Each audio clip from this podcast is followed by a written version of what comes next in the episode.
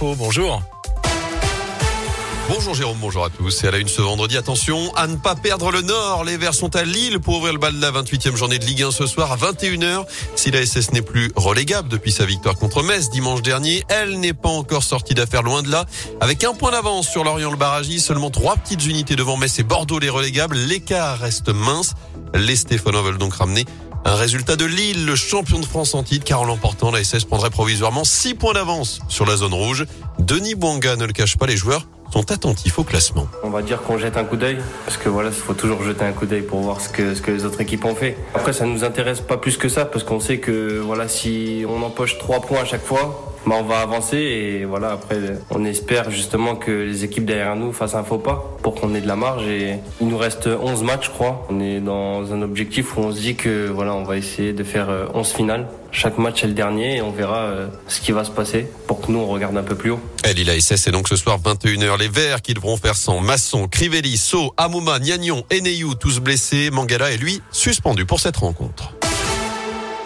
Dans l'actu également, cette marche blanche organisée demain à Rouen, organisée par la mère d'Amélie, décédée l'an dernier à l'âge de 34 ans, tuée de plusieurs coups de couteau par son ex-conjoint. Lui a depuis été placé en détention provisoire. Une information judiciaire est toujours ouverte. Le suspect est mis en examen pour meurtre sans préméditation. Il pourrait être jugé l'an prochain. Notez que le rassemblement est prévu à 10h30 devant la mairie de Rouen.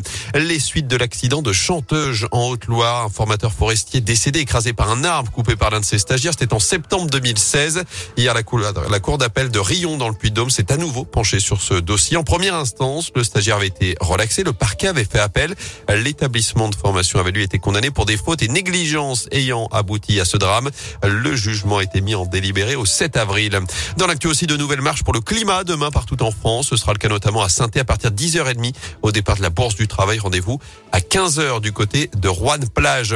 Je suis inquiet et pessimiste. Les mots d'Emmanuel Macron au 16e jour de la guerre en Ukraine. De l'État n'envisage pas de solution diplomatique à court terme pour résoudre ce conflit. Hier, il s'est à nouveau entretenu avec le président russe Vladimir Poutine pour réclamer un cessez-le-feu immédiat. En vain, les pourparlers entre les chefs de la diplomatie russe et ukrainienne n'ont également rien donné. Kiev qui accuse d'ailleurs Moscou d'avoir attaqué un couloir humanitaire permettant le ravitaillement de la ville de Mariupol. Enfin, les autorités ukrainiennes signalent également ces dernières heures des frappes aériennes sur des zones civiles du côté de Dnipro, dans le centre du pays. Retour au sport et encore de l'or à Pékin. Maxime Montagioni vient d'être sacré champion paralympique en snowboard. C'est la huitième médaille de l'équipe de France. La cinquième en or du basket. À suivre ce soir, le leader de Pro B Saint-Chamond se déplace à Aix-Maurienne à 20h. La chorale de Rouen en première division rapporte à faire dimanche. Déplacement à Monaco à 17h. Avant cela, du rugby. Et la route du Grand Chelem passe par Cardiff. Après trois victoires en trois matchs, le 15 de France défie le Pays de Galles à 21h ce soir pour la quatrième journée du tournoi des six nations. Et puis, victoire américaine sur les routes de la Loire et de la Brandon McNulty remporté hier la cinquième étape de Paris-Nice entre Saint-Just-Saint-Rambert et Saint-Sauveur de Montagu à travers notamment le Pila et les Monts Ardéchois.